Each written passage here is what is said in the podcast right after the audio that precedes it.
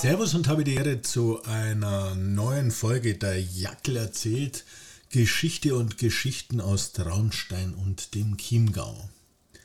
Mit dieser Episode möchte ich ein größer angelegtes Projekt starten, bei dem ein Manuskript der Schriftstellerin Franziska Hager, welche 1874 in Traunstein geboren wurde, im Mittelpunkt stehen soll.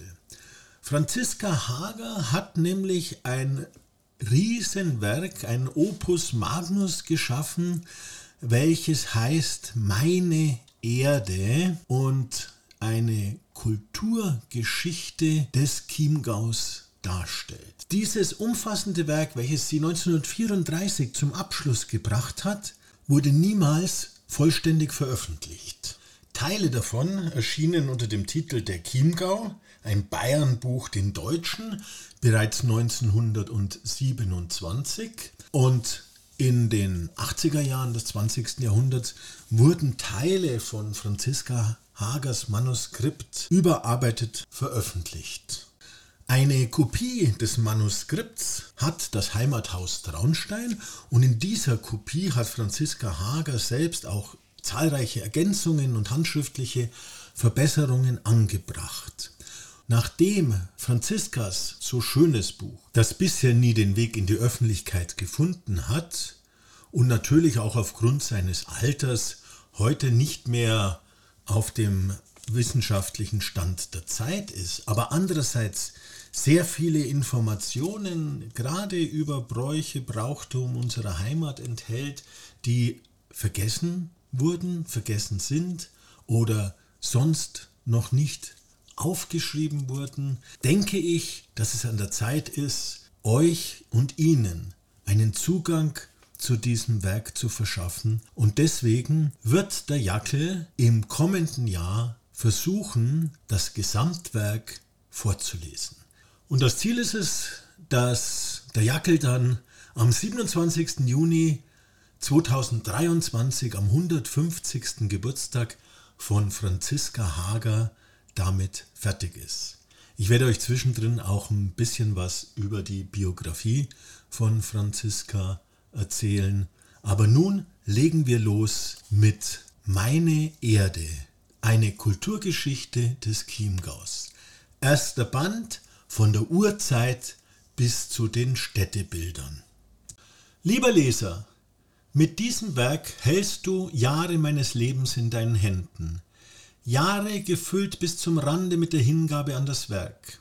Wenn dir dein Leben heilig ist, wie ich das meine liebe, dann weißt du, wie sehr diese Hingabe mich beglückte, da ich ihr Jahre von meiner Zeit geschenkt habe. Ich habe das Buch auf meinem Küchentisch geschrieben, Nächte und Nächte hindurch. Zuweilen zwitscherte mein Amselvogel in seinem Gitterhaus eine traumleise Weise darein, schlug auch einmal eine helle Strophe in einer mitternächtigen Stunde. Winter war und der Frühling blühte, der Sommer kam und der Herbst ging, und wieder einmal war Winter und Frühling und Sommer. Und als ich schließlich das Buch vollendet hatte, da war das nicht anders, als hätte ich eine Frucht gepflückt vom herbstlichen Apfelbaum vor der Schlafstube meiner Eltern. Ich reiche dir diese Frucht, lieber Leser. Meine Erde hat sie genährt. Möge ihr Genuss deine Stunden laben, wie ihr Werden meine Tage erquickt hat. München im Herbst 1934, Franziska Hager. Vorwort. Was ich in diesen Blättern niederlege, das lege ich nieder nach bestem Wissen und Gewissen, ohne Hehl, in der Blöße, in der ich es geschaut und gelebt und wie ich es empfunden habe aus jener Ehrfurcht, die allzeit in mir gewesen ist und in mir sein wird. Worum ich mich bemüht habe, das ist die Wahrheit. Ich habe gesammelt, was die Zeit an kostbaren Gütern ausgestreut, und ich habe versucht, es bildhaft vor dem geistigen Auge zu stellen, fasslich für jeden, denn eines jeglichen Recht ist es, zu schauen und zu erkennen. Ich habe das Alte aufgezeichnet, damit seine Zeit rede, wenn ihr Völker verstummt seid. Ich habe es aufgezeichnet, auch darum, weil wir in die Vergangenheit schauen müssen, um unsere Gegenwart erfassen zu können und der Zukunft nicht fremd zu werden. Gerne neige ich mich dem Urteil derer, die entscheidend über mir stehen. Wenn es mir möglich geworden ist, in anderen das Verlangen zu wecken, das Erbe meiner Arbeit anzutreten und es weiterzuführen, denn hier ist kein Ende, dann war mein Tun nicht nutzlos. Sollte ich diesen oder jenen auf meiner Wanderfahrt durch meine Zeit und auf meiner Erde so oder so erfreut haben, dann beglückt es mich. Wenn ich irgendwie geirrt habe, so halte ich auch das für Gewinn. Denn es dünkt mich, dass nichts der Wahrheit und der Klarheit rascher und sicherer zum Siege helfe, als das Bestreben der anderen, die Fehler der einen aufzuweisen. Was ich vergessen oder übersehen haben sollte, dessen Kenntnisgabe binde ich Nachfolgern in meinem Werke auf die Seele. Es könnte mir der Vorwurf gemacht werden, dass ich Kleines und allzu Kleinstes aufgelesen habe. Dem erwidere ich, dass aus Kleinem nur Großes sich aufbaut und aus dem Einzelnen nur das Allgemeine. Und nichts ist klein und unwert im Leben und Welt, es sei denn unsere eigene Unzulänglichkeit. Dies ist die Scholle, die mir Heimat ist und heilig, der Chiemgau wo an südlicher Grenze die bayerischen Berge in steinerner Wacht an unser bayerisches Mutterland sich gürten, dort brechen im letzten östlichen Teil derselben aus felsiger Brust zwei Wasser, der in seinem späteren Laufe in einem weit ausholenden nordöstlichen Bogen breit und schwer dahinströmende Inn und die auf geradem Wege zu ihm drängende und in ihn mündende Salzach. In ihren Armen halten beide ein Stück Land, das, keilförmig nach oben sich verjüngend, in seiner unteren Breite mit weit ausgedehnten Mooren sich unmittelbar an den Alpenrand zwischen Rosenheim und Salzburg bettet. Der größte innerhalb Bayerns zwischen Inn, Salzach, Saalach und den Alpen gelegene See, der Chiemsee, gibt diesem Alpenvorland den Namen. Hierzu meldet eine alte salzburgische Aufzeichnung. Das Chiemgau nennt sich von dem Chiemsee her, fasset die Gegend an und um die Alz und Traunflüsse und grenzt an das Salzburg-Gau an. Der Chiemgau gehört zum Lande der keltischen Noriker. Um 2000 v. Chr. sind die Kelten erstmals als selbstständige Völkerschar erkennbar. Zur Römerzeit trennte der Innen das Norische Reich von der rätischen Provinz. In meinen folgenden Ausführungen über den Chiemgau habe ich auch den anschließenden Salzachgau mit seinen Städten Tittmoning, Laufen und Burghausen als Abschluss des bayerischen Gebiets gegen die österreichische Grenze hin mit einbezogen. Dem Namen Noricum liegt eine dreifache Deutung zugrunde. Man brachte ihn in Beziehung zu der in der Steiermark gelegenen alten tauriskischen Stadt Noraia. Man dachte an einen Zusammenhang mit Noricus, dem Sohn des deutschen Herkules, und man bezog ihn auf die Lage des Gebiets von Süden her gegen Norden hin. Vor ihrer Berührung mit den Römern lebten die Nordiker unter eigenen Königen, Königen nicht im Sinne des Herrschens, sondern im Sinne der Hoheit ihres Ansehens und des Gewichtes ihrer Geltung bei Beratungen. Für die ganze spätere Geschichte des Chiemgaus ist seine Zugehörigkeit zu Nordicum vielfach von großer Bedeutung. Knüpfte doch zum Beispiel auch die Kirche an diese römische Provinzeinteilung an. Hieraus erwuchsen Kultur- und Volksverbindungen zwischen dem Chiemgau und dem benachbarten Lande Salzburg. Der Chiemgau war kirchlich einst dem Erzbistum Salzburg unterstellt, sodass der Chiemgau kulturhistorisch und ethnografisch ein Übergangsglied im eigentlichen Sinne zwischen Altbayern und Österreich darstellt. Der Chiemgau ist das älteste bayerische Bauernland und hat das Gesicht der bajuwarischen Ursiedlung am treuesten bewahrt. Alle Schöpfung ist ewige Geburt. Plinius, gestorben um 79 v. Chr., rief einst mahnend und ermahnend seiner Zeit und seiner Nation zu, es ist eine Schande, in seiner Heimat zu leben und seine Heimat nicht zu kennen. Zu unserer Ehre sei vorweg gesagt, dass uns Gegenwartsmenschen indessen Kenntnis der Heimat kostbares Besitzgut geworden ist. Seine Betrachtung eine Fundgrube an reinem, schönen und erhabenen. Heimat im weiten Sinne, Heimat, die die Menschheit trägt, die sie nährt, die sie belebt und die sie, ob gut, ob böse, ob aus geebneten Bahnen oder nach verworrener Wanderfahrt, mit gleichmäßig barmherziger Mütterlichkeit wieder in sich zurücknimmt. Heimat im weiten Sinne ist uns die Erde. Die Erde, aus der wir uns gelöst und der wir wiederum eingebettet sind in dem Rhythmus ihres Seins, in den Ablauf ihrer Geschehnisse. Wohl steht für unser begrenztes und begrenzendes Auge die Welt still, verruht die Erde. In Wahrheit aber ist sie, prometische Schickung, ruhelos. Unablässig wandelt sie sich, unablässig verändert sie den Menschen gleich zwischen Geburt und Tod ihr Angesicht, aus den Kräften der Tiefen und Höhen den Ring ihrer Geschichte fügend, die Geschicke der Menschheit schmiedend, Jahrräume bauen an ihr auf, Jahrräume tragen ab.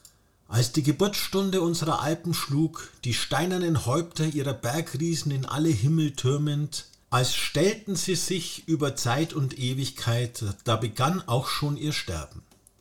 Und die Wissenschaft belehrt uns, dass in Jahrtausendspannen Tagen nur in der Erdgeschichte die höchsten Gipfel abgetragen, Mount Everest verschwunden und unsere Alpen gelöscht sein werden vom Schauplatze ihres Daseins.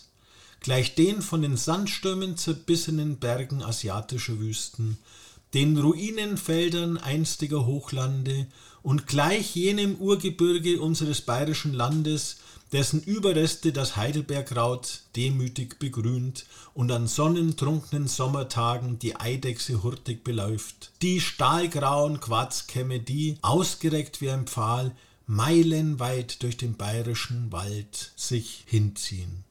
Meere verdursten und Ozeane hinwiederum überfluten Inseln und Lande, wo unübersehbar einst wiegende Wasser ihre Morgen- und Abendchoräle sangen, dort beten heute Getreidefelder und Möwen nestvertrieben bekreischen sie mit bösem Gelächter.